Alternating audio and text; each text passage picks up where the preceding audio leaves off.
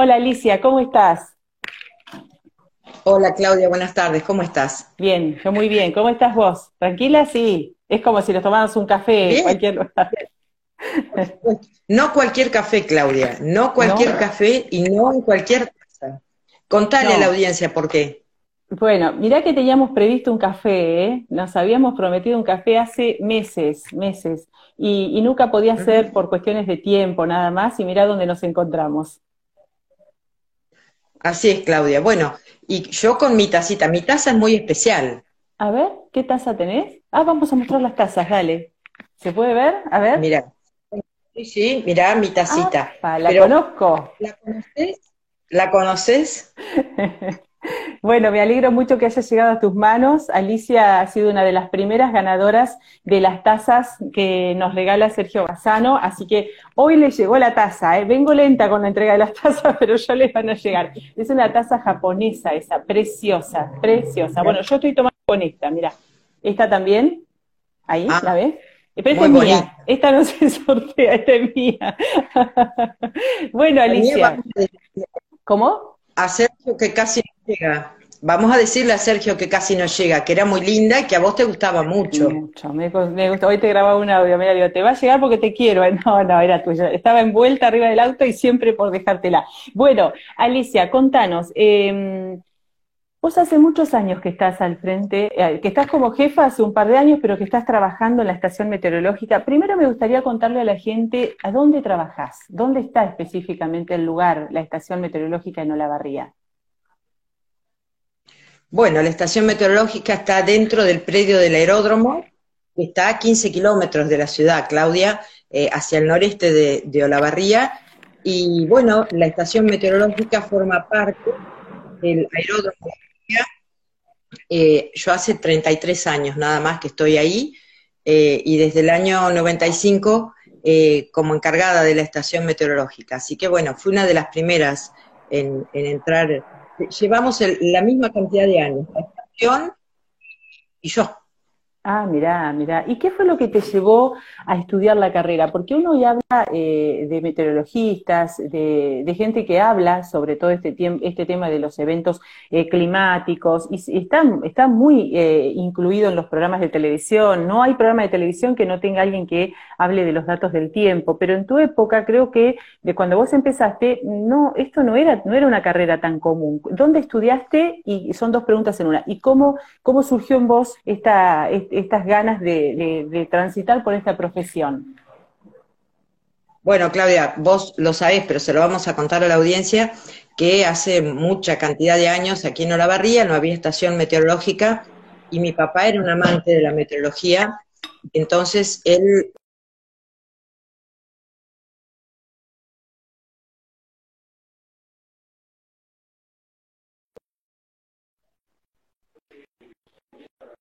él era un autodidacta, era una persona que, no había estudiado, sí tenía un montón de bibliografía, eh, trataba de estar al día, hizo, eh, fue la estación meteorológica de Azul, que en ese momento era lo más cercano que teníamos acá.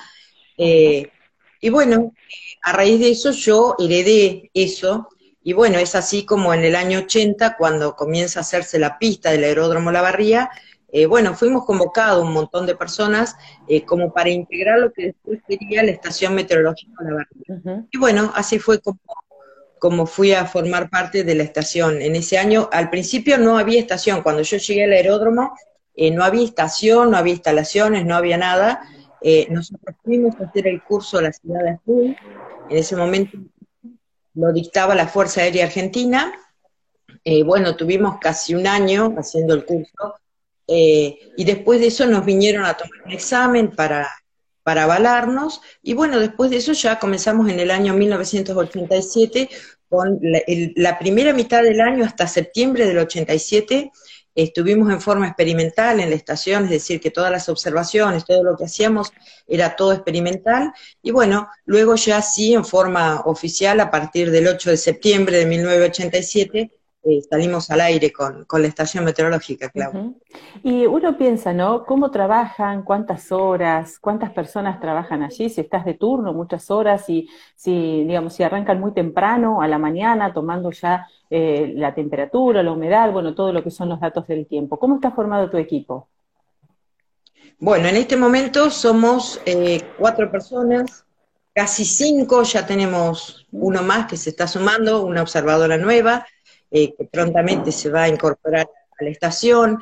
Eh, tenemos algunos problemas de, gente que está con licencia por este tema de, COVID.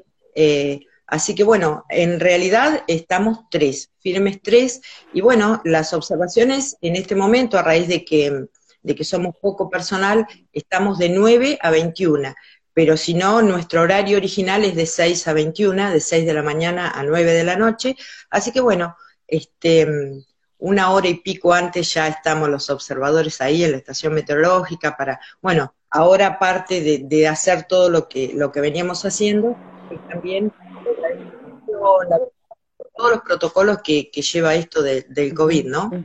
Eh, hay, un mensaje, no sé si lo estás leyendo, es de Alejandro Quete, dice, un gran abrazo para Alicia, soy Alejandro, eh, está compartiendo el café, dice que él trabajaba en el kiosco donde vos retirabas el diario popular, un abrazo grande, me alegra verte. Alicia dice, y bueno, un beso grande para mí también, así que para vos, Alejandro, gracias que Alejandro siempre se suma a los cafés. Eh, ¿Recordás ese momento que cuenta Alejandro? Sí, sí, Claudia, sí, muchísimos años. Eh, bueno, íbamos en remis eh, al aeródromo, así que muy temprano, eh, 5 y cuarto, 5 y 20, pasábamos previamente a retirar el diario, el diario El Popular, por supuesto, y lo llevábamos a la estación, así que todos los días eh, teníamos el diario, pero hace ya unos cuantos años, no vamos a decir cuántos.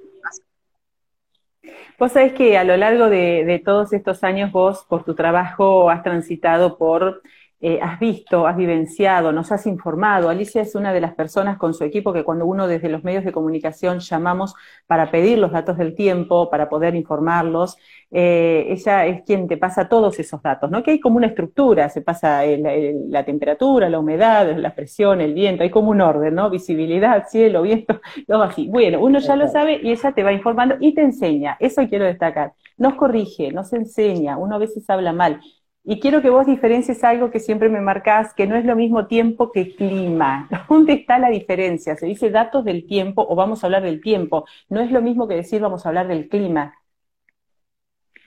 Exactamente, Claudia. Bueno, eso es algo que por ahí eh, se hizo muy popular a partir de los medios, no a partir del público, pero que bueno, eh, se popularizó más que nada en, en Capital Federal, donde todos los comunicadores decían el clima, el clima, el clima, bueno, el clima tiene una diferencia con el tiempo. Lo que nosotros damos generalmente, temperatura, humedad, presión, el viento, es el estado del tiempo general en un lugar. Eh, para hablar de clima tenemos que hablar de otra cosa, tenemos que hablar de estadísticas, de tener por lo menos más de 30 años en una estación meteorológica, es otro el tema del clima. Pero bueno, la palabrita se metió por ahí y ahí quedó instalada entre, entre todos los comunicadores sociales. Pero bueno, ustedes, la gente de la eh, mis comunicadores, como digo yo, este, ya saben, este, son un montón de gente que, eh, que aparte de tenerlos en Facebook, en Instagram, los tengo en, en, WhatsApp, eh, siempre estoy con el videito de la diferencia entre el clima y el tiempo, eh, y si no les estoy corrigiendo. Es así, Claudia. Es así. Vos sos una persona que analizás las estadísticas, porque más allá de que durante todos estos más de 30 años estén las estadísticas, vos sabés muy bien, por ejemplo, en un año, eh, cuándo fue el, o cuál fue el mes de mayor cantidad de heladas, ¿Cuál fue ese evento eh, que te llama la atención, no? eso también te permite la estadística, ese análisis, vos no te quedas solo con llevar la estadística, sino con avanzás un poco más y también tenés un análisis. Sí, Clau, eh, hacemos, vamos a decir que eh, no es, lo que nosotros hacemos es observación meteorológica. El resto ya después le ponemos un poquito de ganas nuestras. el observador meteorológico es el primer eslabón dentro de la cadena larga, muy larga, que termina con el pronóstico del tiempo, con el pronóstico extendido. Bueno, nosotros somos un granito de arena ahí, eh, y bueno, sí, llevamos también estadísticas, y bueno, algunas cosas quedan en la memoria. Los grandes eventos eh, quedan en la memoria, algunos no, pero Generalmente sí, porque bueno, hemos tenido de todo en Olavarría, desde la famosa inundación del año 1980 hasta eh, tornados, eh, montones de eventos, eh, ceniza volcánica, eh, montones de eventos que, que, bueno, una nevada también en el año 2009 que también nos dejó a todos pasmados porque no esperábamos tanta cantidad de nieve. Bueno, todo eso va a quedar en, la estación meteorológica ahí registrado. Vos sabés que quería ir ahí, ¿no? Tengo primero marcado, pensado, vamos a ir por años, la inundación del 80, después eh, tenemos el tornado del año 2000, eh, perdón, la, caída de, la nieve en el 2009, el tornado, tornado que no sé si fue tornado o no, ahora te voy a, pedir, pero vamos a, detenernos en la, en la nevada, y creo que la nevada, como vos decís, nos, nos impactó a todos, fue en el año 2009, vos ahora me vas a recordar en qué día y qué mes, ¿Y, qué fenómenos se tienen que dar? Porque te habremos preguntado mil veces cuando a veces se habla que en otros lugares se está nevando, ay, en Olavarría capaz que va a caer nieve, va a caer nieve, pero hay algunos fenómenos que se tienen que dar juntos para que exista una nevada. ¿Cuáles son y qué recordás de esa nevada del 2009?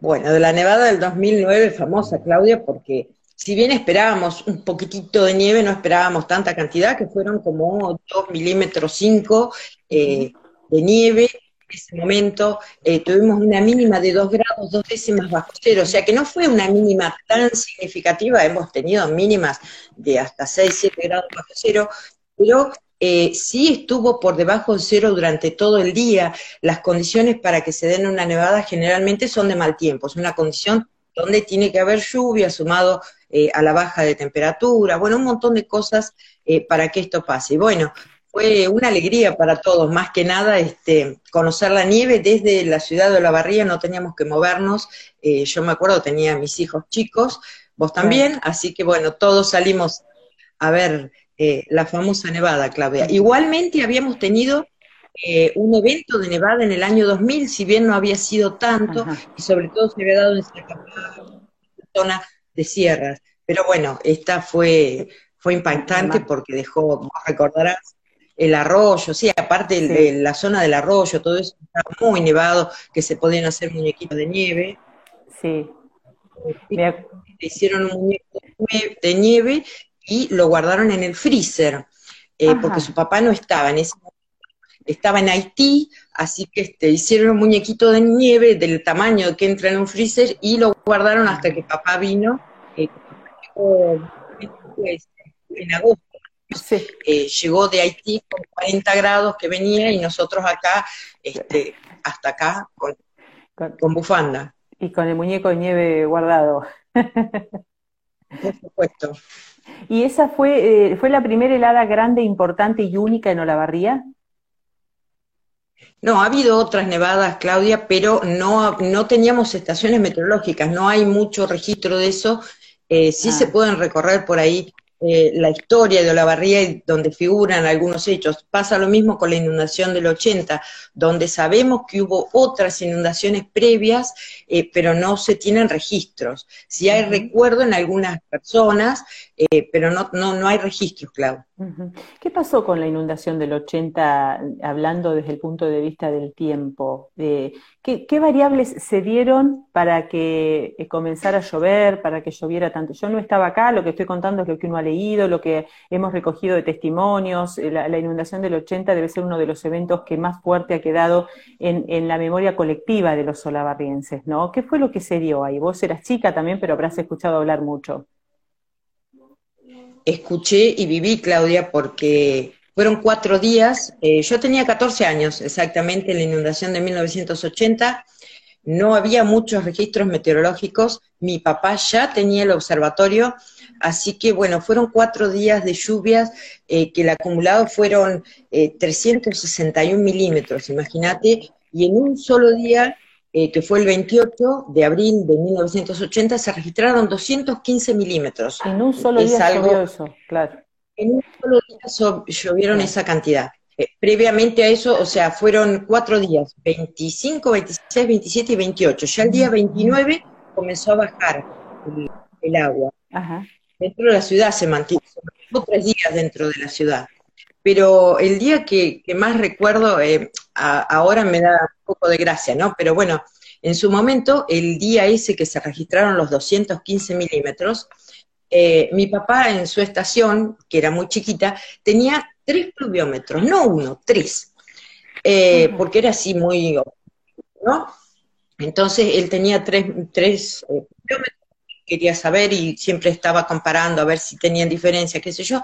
Bueno, esa noche llovía sin parar, ese día en sí llovía, llovía, era tanta la lluvia, que en un momento en la noche, cuando estaba durmiendo y sentía que llovía tanto, se dio cuenta que el pluviómetro, el registro del pluviómetro era de 50 milímetros y que no iba a alcanzar, o sea que iba a ser superado. Entonces se levantó a mitad de la noche, eh, fue al patio y cuando quiso acordar apareció en la cocina con el pluviómetro, lo había arrancado, o sea, sacó el palo del pluviómetro así y apareció en la cocina, por supuesto, todo embarrado, lleno de agua, con el pluviómetro diciendo, tráiganme una olla, tráiganme una olla. Él lo que no quería perder era el registro de lluvia. Eh, así que, bueno, eh, colgamos todo el agua del pluviómetro y lo volvió a instalar y bueno, después tuvimos que hacer lo mismo con los otros dos porque no daban abasto. Eh, fueron realmente momentos, este, ahora a la distancia este, se ven un poco cómicos, pero en ese momento no fueron nada cómicos. Eh, la gente que recuerda la inundación del 80, el famoso olor que quedó en la casa, eh, la cantidad de agua, eh, fue algo impresionante, Claudia. La gente que vivía muy cerca del arroyo eh, llegó a tener cuatro metros de agua dentro de su casa. y sabes que me parece importante importante, Alicia, eh, marcar cuando uno habla de que llovieron 200 y pico de milímetros en un día, ¿cuánto llueve en un año? La estadística en la barría, ¿qué marca? ¿800 o 1000 milímetros anuales? ¿Cuál es la, el promedio de, lluvia en barría?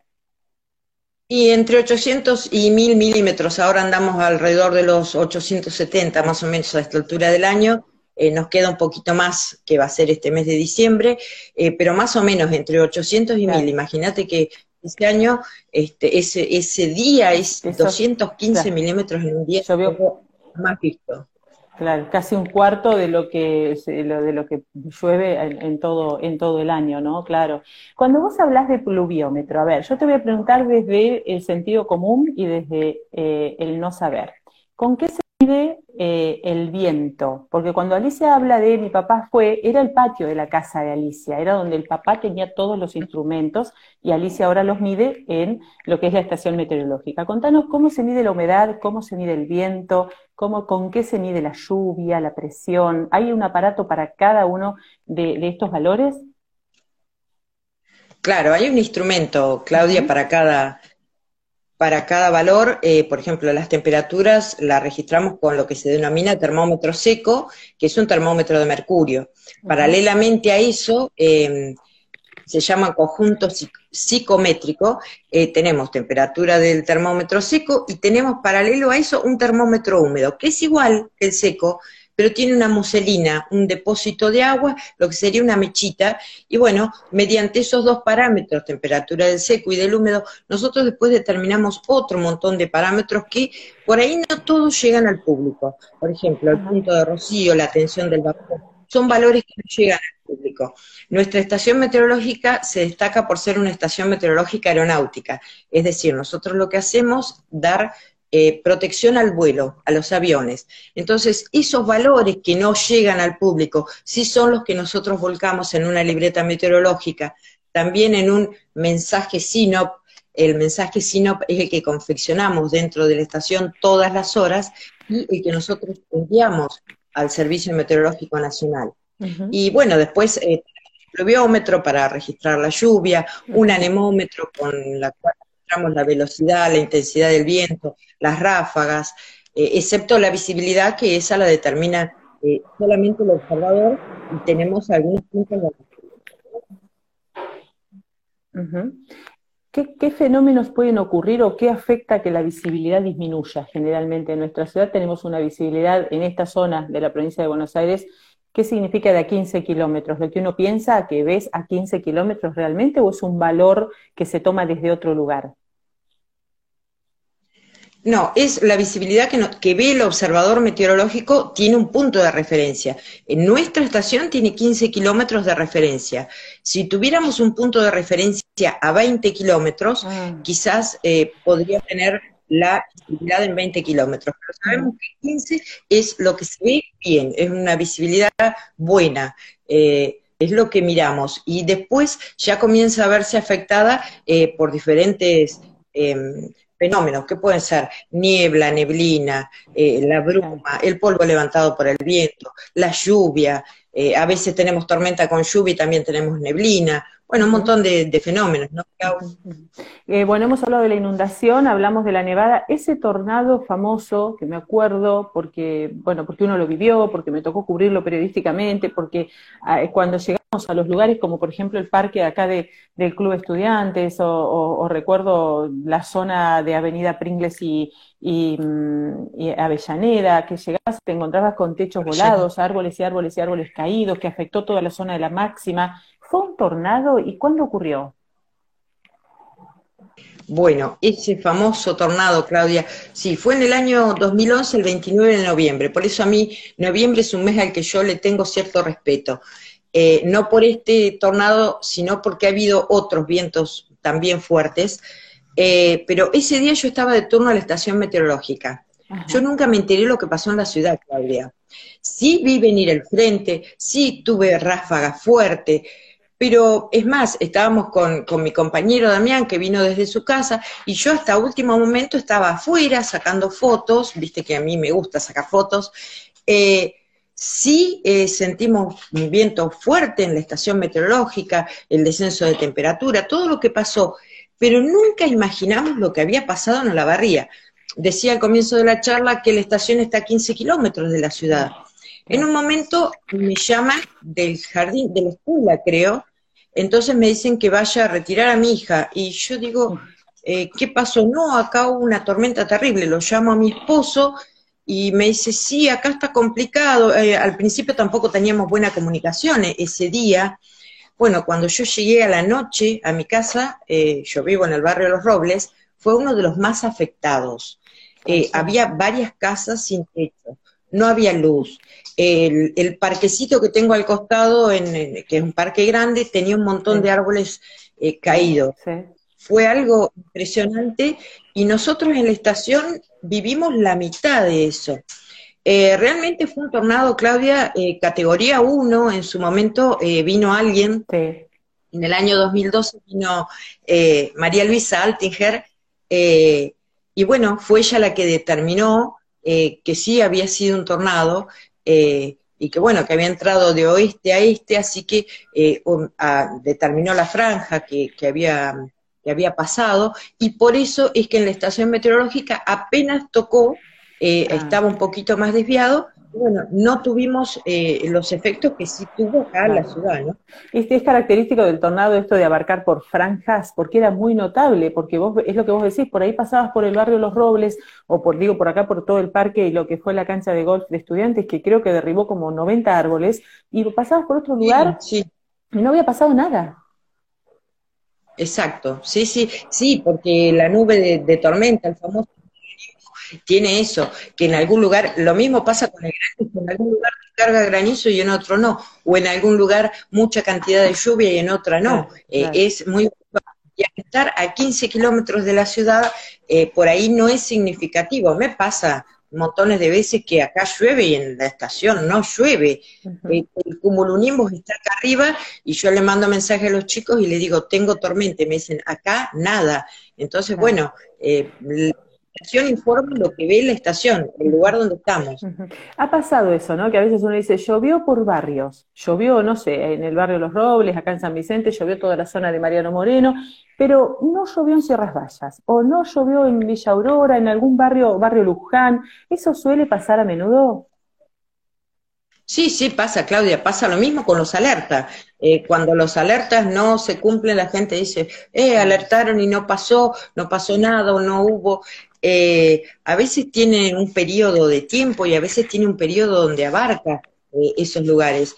Em, generalmente eh, los, tanto los alertas como los alertas a corto plazo que se emiten vienen por un radar, el radar meteorológico es el que nos va mostrando el caminito por donde viene, algunas veces se desvía, algunas veces no, generalmente cuando es tormenta, la tormenta tiene la famosa nube cumulonimbo, que bueno, ya te digo, Clau, puede suceder, ¿sí? Eh, vos hablabas recién que también tiene una íntima relación con todo lo que es la Fuerza Aérea y, me consta que también eh, eh, vos tenés con tu trabajo y con tu profesión tenés eh, un acercamiento a esto de determinar si un avión puede aterrizar o no, si un vuelo puede aterrizar acá en Olavarría. ¿Quiénes, ¿Quiénes vienen a Olavarría? ¿Qué tipo de aviones pueden aterrizar en el aeródromo local? ¿Qué aeródromo tenemos en nuestra ciudad en cuanto a la capacidad para aterrizaje de, tamaño de aviones? Tenemos un gran aeródromo, Claudia, con una pista de 2.200 metros por 45 de ancho, donde pueden aterrizar todo tipo de aeronaves eh, sobre todo, lo que por ahí el público en general no sabe es que acá se realizan muchos vuelos de incucar, muchos vuelos de ablación de órganos, que esos generalmente son nocturnos, vuelos nocturnos, mm. y que nosotros hacemos la protección al vuelo desde la estación meteorológica. Es decir, si hay un vuelo de ablación de órganos a 3 de la mañana, el meteorológico va y junto con el operador, por supuesto, eh, se abre el aeródromo eh, y se abre la estación meteorológica para la protección al vuelo para ese, para ese tipo de vuelos, Claudia. También hay protección al vuelo, por supuesto, para aviones oficiales, para todo tipo de aviones, pero esos están primeros en la lista. O sea que si ustedes dan una orden de que no están las condiciones dadas para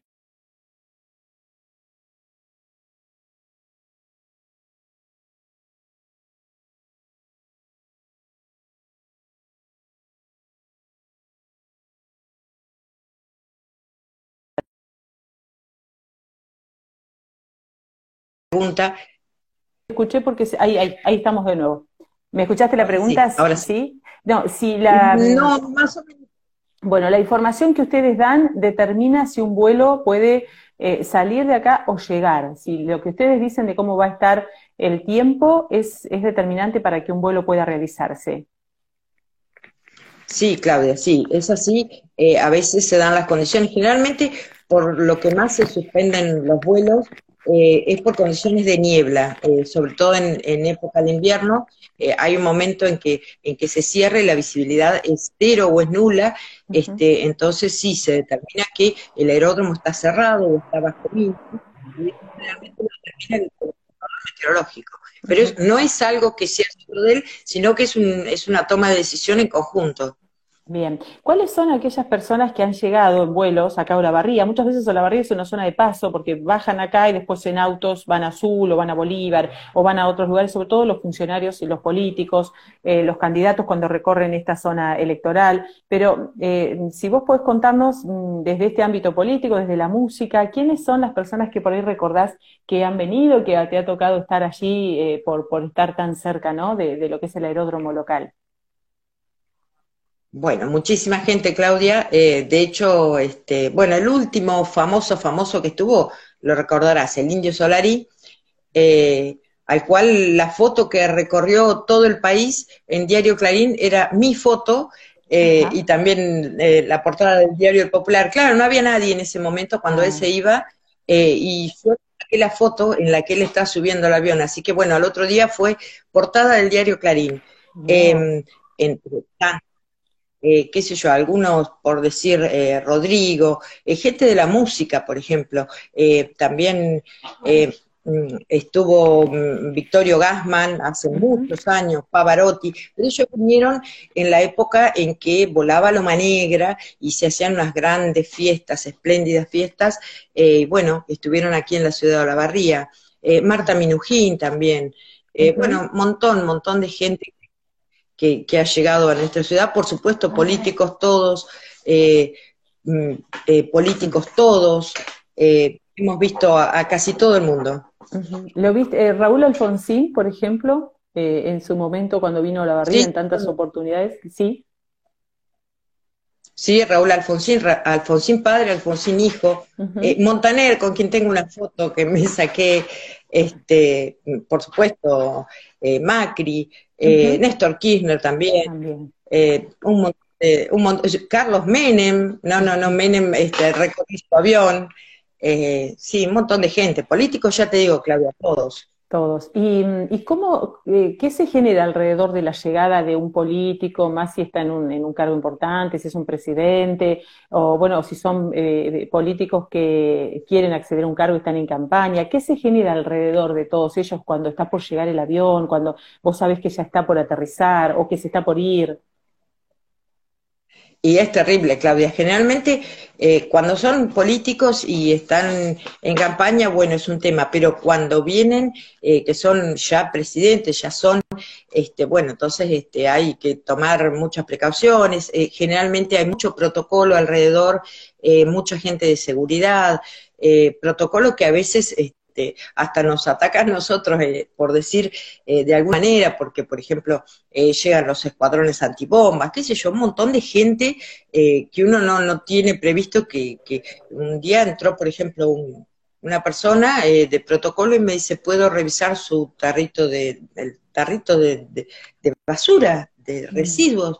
Y yo Sí, cómo no. Y después me dijo, era del escuadrón antibomba, pasaban todas las oficinas, este, era una visita presidencial, pero bueno, este, que por ahí te sorprende, eh, a pesar de, tantos años ahí, siempre, siempre te sorprende. Otras veces con caballos, otras veces vino, este, hicieron toda una guardia perimetral alrededor de infantería, creo que se llama. Eh, bueno, montones de cosas que y también hay vuelos privados, hay gente de acá de la barría que tiene sus aviones allí eh, y que vuelan a distintos lugares del país. ¿También se usa, por supuesto, a nivel privado? Sí, sí, hay vuelos privados, eh, hay vuelos de, gente local que tiene sus negocios aquí, que tienen sus aviones y que también operan desde, desde el aeródromo, Claudia, porque recordemos que es una pista pavimentada, iluminada, entonces este, se usa, se usa mucho, ¿sí? Háblame un poquito y hablanos de tu vida personal, ¿no? ¿Cómo se sustenta tu, cómo sustentó tu familia este trabajo? Porque son turnos largos, porque son horarios diferentes. Hoy tus hijos, eh, Valentín y Mora, ya están más grandes y, lo entenderán desde otro lugar, pero crecieron con una mamá, con tu marido también con un trabajo específico. Eh, son trabajos diferentes a los habituales. Sí, eh, sí, ya cuando nos conocimos con mi esposo, él tenía su trabajo y yo tenía el mío, así que este medio fue como un, pacto eh, ya de por sí, ni que yo me metía en el de él ni en el, mío. Eh, sabíamos que cuando nos tocaba el turno, nos tocaba el turno, que podía ser a cualquier hora.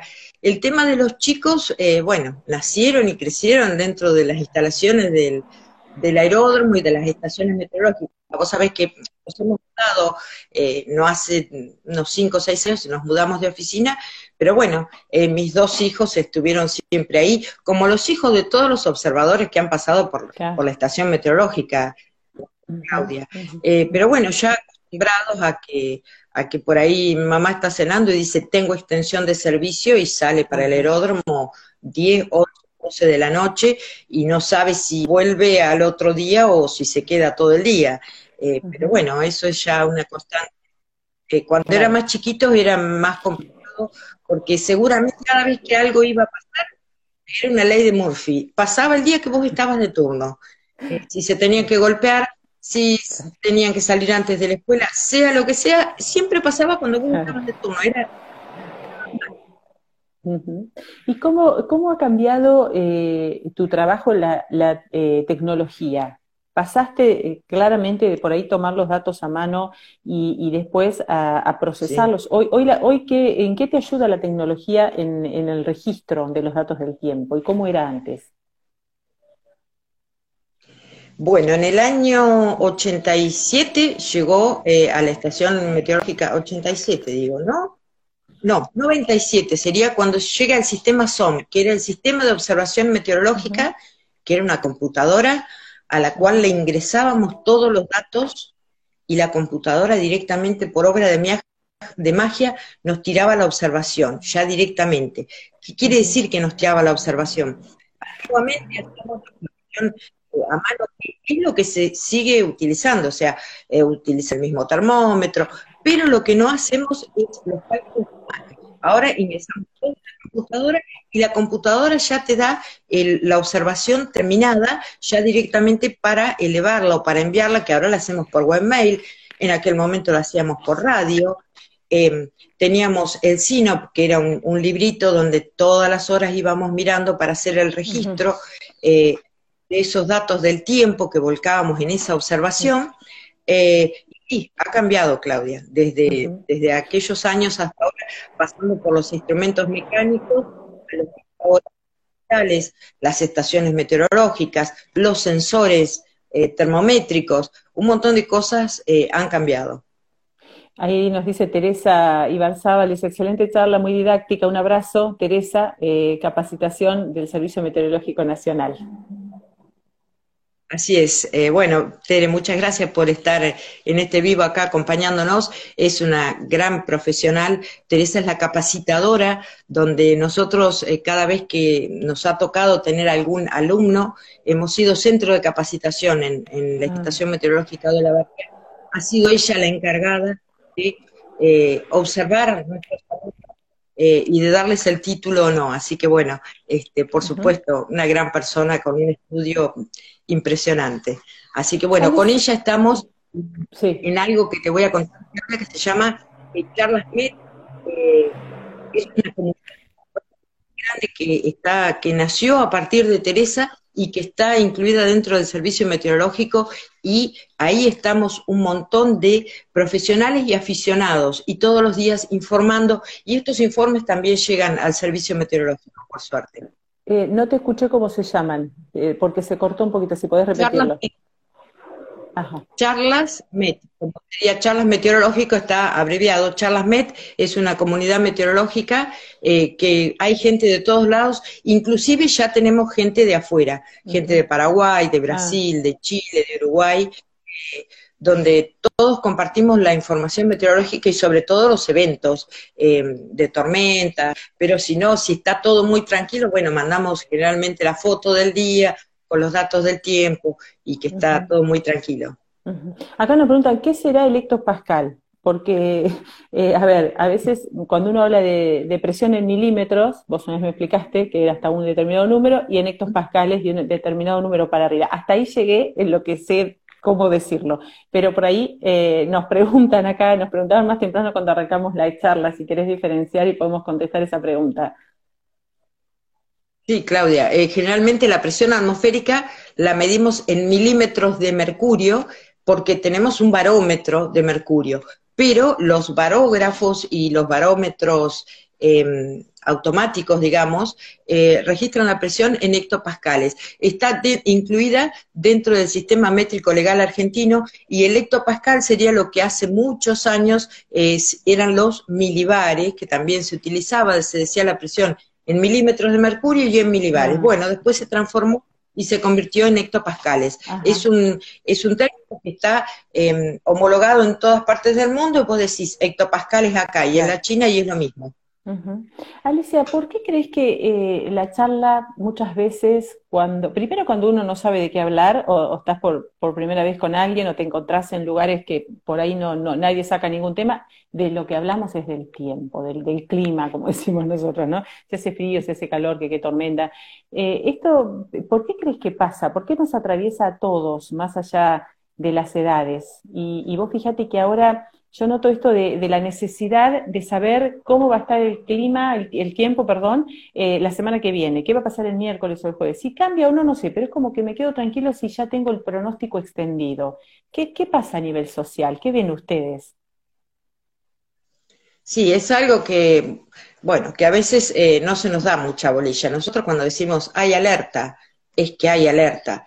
Eh, generalmente cuando vienen muchas escuelas, vos sabés, Claudia, que nosotros recibimos muchas escuelas eh, en la Estación Meteorológica La Barría y tratamos de inculcarle a los chicos, que son los primeros comunicadores, hacia los papás y hacia los maestros también, eh, decirles que cuando hay alerta, es que hay alerta. Un sistema de, bueno, ahora tenemos una alerta de sistema temprana que eh, ha sido recientemente inaugurado por el Servicio Meteorológico este 30 de noviembre, pero eh, una alerta te dice, eh, estate alerta, estate con los ojos abiertos, si hay una alerta, si no es necesario, no salgas, sobre todo cuando hay por tormentas, por vientos fuertes, eh, saca las cosas del balcón, entra la ropa, pero no entre la ropa cuando empieza a llover, como hacemos todos, entrar un rato antes, eh, porque si es tormenta eléctrica, generalmente hay peligros de rayos, eh, eh, puede haber granizo.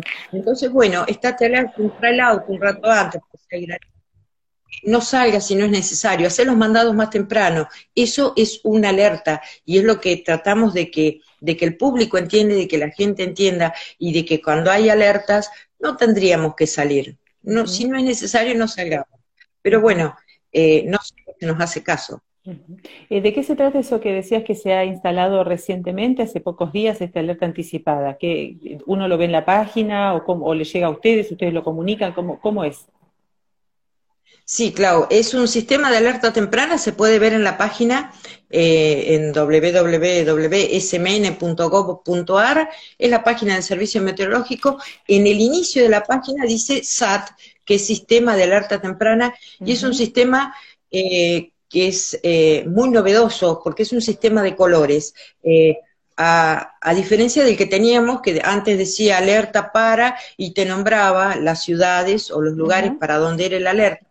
Bueno, ahora este está directamente graficado en un mapa y vos entras al mapa, clicás el mapa y te dice la zona y el lugar, es decir, provincia tal, tal y tal, hasta dónde te puede llegar a abarcar, eh, incluidas las ciudades. Entonces, este, y te da el inicio y cuál sería el final, y te da durante tres días eh, si hay una alerta por, por tormentas, por lluvias, tiene determinados umbrales, entonces pasando determinados umbrales ya empieza a informar la estación también. Ah. Eh, em, Alicia, ¿qué cosa te ha pasado más rara de estar en algún lugar y que sepan quién sos y tu profesión y que te pregunten, ¿no? O qué cosa rara que alguien te haya llamado y te haya preguntado porque tenía algún evento o porque había algún evento social o deportivo o algo importante o a nivel personal. ¿Tenés anécdotas de este tipo? ¿Te han pasado cosas? Sí, de los eventos, sí. El, el último, el último, recordarás el de los Palmeras, Claudia. Sí, lo recordamos fue esa tormenta que, Sí, contanos, contanos. Bueno, el de los Palmeras, la única que estaba en casa, por supuesto, era yo. El resto de la familia, excepto mi esposo que estaba trabajando, mis hijos, aún con alerta, se fueron a ver los Palmeras. Mm. estuve diciendo todo el tiempo, por favor, no vayan, hay alerta. El alerta era inminente, aparte se veía, pero muy, muy mal eh, estuve en comunicación constante con la gente de defensa civil, con, los, eh, con la gente del, evento y les dije que iba a pasar eso. Eh, le estábamos alertando, no en ese un día antes se les estuvo diciendo lo que iba a pasar. Eh, aconsejaba, no sé si era consejo, era una sugerencia, era que adelantaran la presentación de esto para que no pasara lo que pasó. Eh, pasó que los Palmeras no pudieron tocar, nunca más los volvimos a ver. Eh, hubo mucha suerte porque si bien la, tormenta lo, que hizo todo el mundo fue, cuando empezó la tormenta, corrió para todos los, debajo de los árboles, había viento, caía granizo. Eh, bueno, podría haber sido un desastre, afortunadamente no lo fue, pero bueno, es uno de los claros ejemplos donde no se nos dio importancia a los alertas. Pero bueno, este decía, este sistema de alerta temprana eh, no solo nos abarca a nosotros como servicio meteorológico, sino también a todas las defensas civiles, eh, a un montón de lugares que se emite eh, por todos los canales, Claudia. Alicia, vos planteabas recién de que cuando uno lo toma, ponele que no le hayamos hecho caso una alerta, que hayamos ido a ver, a querer ver a los Palmeras, bueno, sabemos cómo terminó, que esto está en todo el ámbito judicial porque los Palmeras no, no pudieron dar su, su recital acá en Olavarría.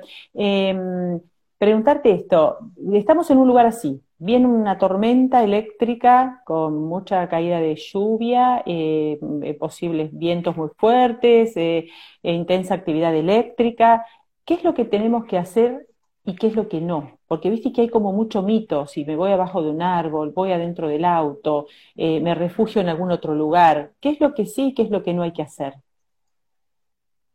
Bueno, Claudia, está comprobado que uno de los lugares más seguros que tenemos es el auto. Eh, porque al tener, sobre todo por la caída de rayos, un auto es muy seguro. Eh, yo no me metería debajo de un árbol, por ejemplo. Entre el viento que puede caer algún gajo y también eh, atrae los rayos, eh, los rayos buscan los lugares altos, entonces tampoco me metería debajo de, un árbol. pero es lo que tendemos a hacer, el humano tiende a hacer eso. sí me tiraría de panza al, pasto, por ejemplo. trataría de que si tengo una ropa blanca, sacármela, porque los colores claros también eh, atraen los, los rayos y los puntos más altos, cuanto más alto, por ejemplo, en una pileta de natación, el punto más alto de una pileta es el nadador, la cabeza del nadador. Entonces, ¿dónde puede llegar a caer un rayo? En el nadador. Eh, pasa lo mismo cuando em, hay eventos al aire libre, partidos de fútbol, partidos de rugby, eh, que uno dice, mira, hay una alerta, ¿y pero qué va a pasar? Bueno, eh, sabemos perfectamente que eh, la actividad eléctrica no solamente son los rayos, también tenemos las centellas que corren por los alambrados eh, y que se ha visto montones de veces. hace muy poquito tiempo hubo un evento así con una... con una centella que mató un montón de animales que estaban ya guardados para, para la venta, pero no fue, no sé si fue la Prida por acá cerca, este, que mató un montón de animales. Bueno, este, hay que estar atentos a eso, pero generalmente eh, hay una alerta previo cuando hay una tormenta. Alicia, eh, por último, ya porque nos queda poco tiempo y, quiero preguntarte, ¿qué sienten ustedes cuando anuncian algo y no se da? Esto de que la gente dice, al final habían anunciado que iba a llover o que iba a haber alerta y no se cumplió. ¿Qué margen de error manejan y, y qué sienten cuando la gente por ahí pone, no sé si en dudas, pero dice, bueno, mira, al final no se cumplió lo que dijeron. Pues esto también te debe pasar. Todo el tiempo, Claudia, todo el tiempo te pasa eso. Eh, generalmente el pronóstico te dice un margen entre 10 y 30% de probabilidad de, lluvia o cuando tenés eso que es probabilidad, el pronóstico no es certero, sino sería una certeza, es una probabilidad. Eh, Puede pasar, como no, la meteorología no es una ciencia exacta, si bien está rodeada de ciencias exactas como la, como la matemática o como la física, eh, no es una ciencia exacta. Entonces puede pasar. Eh, sí, nos pasa todo el tiempo que dice, le erraron, dijeron que iba a llover, y si vos miras el pronóstico y lo lees, dice probabilidad, no dice que va a haber lluvia, dice probabilidad. Entonces, bueno, este, eh, pero es normal que te digan, ustedes le erran, no saben nada. Lo que tenemos que aclarar, Claudia, es que las estaciones meteorológicas no hacen pronóstico. Eso siempre me encargo de, decirle a las escuelas, a los chicos cuando vienen, eh, las estaciones meteorológicas no hacen pronóstico. El pronóstico lo elabora el Servicio Meteorológico Nacional. Nosotros lo emitimos, nada más. Eh, pero nosotros no pronosticamos, nosotros lo que hacemos es observar el tiempo. Eh, ¿Son las fiestas de fin de año momentos donde la gente más consulta cómo va a estar el clima? Sí, ¿El tiempo? sí. Eh, el tiempo, Claudia, exacto, el tiempo. Sí, ah, siempre está la gente, todo el mundo consulta. Vos sabés que nosotros tenemos una página de Facebook donde tenemos 12.000 y yo todos los días pongo el pronóstico y todos los días eh, hay gente que o tiene un cumpleaños, tiene un evento. Bueno, este ha sido un año, reconozcamos, raro, pero generalmente te preguntan, tengo un cumpleaños de 15 al aire libre tal fecha, ¿irá a llover? ¿Qué irá a pasar? Eh, bueno, yo lo viví en experiencia propia, dije, eh, cuando mi hija cumplió los 15 en una quinta, no se irá a congelar el agua, Nunca pasó, me dijo de los días más fríos que hay, bueno, eh, 6 grados bajo cero de temperatura mínima, a las 3 de la mañana me quedé sin agua, eh, no, no, nada. No, no te puedo creer. Sí, de de palo.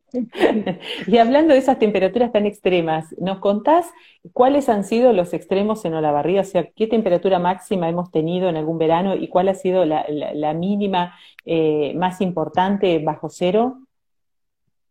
Sí, la mínima, eh, tuvimos dos, dos veces dos años con temperaturas mínimas muy bajas, de 8 grados 4 bajo cero, Claudia. Eh, generalmente en el mes de julio, julio es uno de los meses más fríos, eh, y con respecto a las temperaturas máximas, 39,7, la temperatura más extrema que hemos tenido acá en Olavarría, y en el año 2014.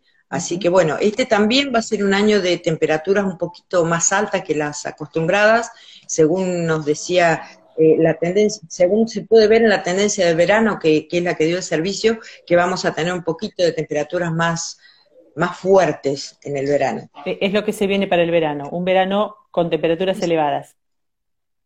Temperaturas elevadas, sí. Eh, grandes olas de calor, por ahí un poquito más seco, es lo que se prevé, por lo menos la tendencia de diciembre, enero y febrero.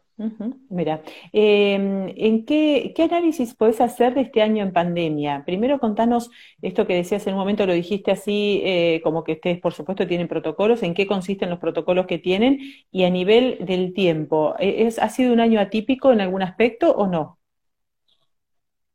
Eh, ha sido un año atípico en cuanto a lo que se refiere a la República Argentina, en cuanto a informar, el Servicio Meteorológico Nacional nunca dejó de informar ninguna de las estaciones, de las 125 estaciones que somos en, el país, dejamos de informar. Como sea, todo el mundo estuvo eh, durante la pandemia, o sea, para nosotros, los que trabajábamos en la estación, eh, no hubo pandemia, nosotros, por ejemplo, en nuestro lugar de trabajo estábamos solos, era solo la estación meteorológica, uno por turno, solos completamente, eh, y bueno, el protocolo, Claudia, eh, la limpieza con y lo seguimos haciendo, por supuesto, si bien ahora ya estamos en un espacio eh, compartiendo con más gente, gente del aeródromo, pero es algo que seguimos así.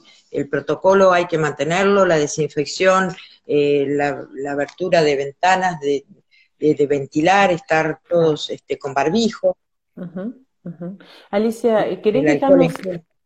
Perdón, ¿cómo? El alcohol en gel, algo que usamos que, que todos tenemos ya, incorporado. Eh, repetimos la página eh, de Facebook donde te podemos seguir, donde está allí toda la información cargada.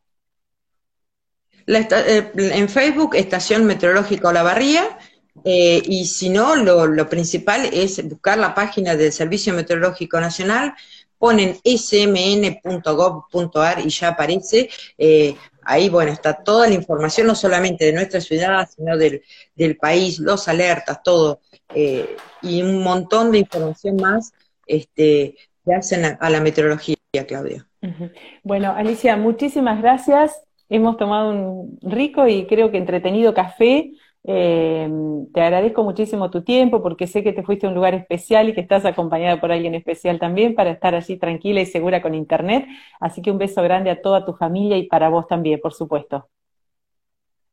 Bueno, muchas gracias Claudia porque siempre te miro y nunca pensé estar yo de este lado eh, y yo te dije, me parecía que no lo merecía, este, pero bueno, muchas gracias y te seguiré mirando, no voy a participar más por la tacita, la voy a volver a ganar y ya está.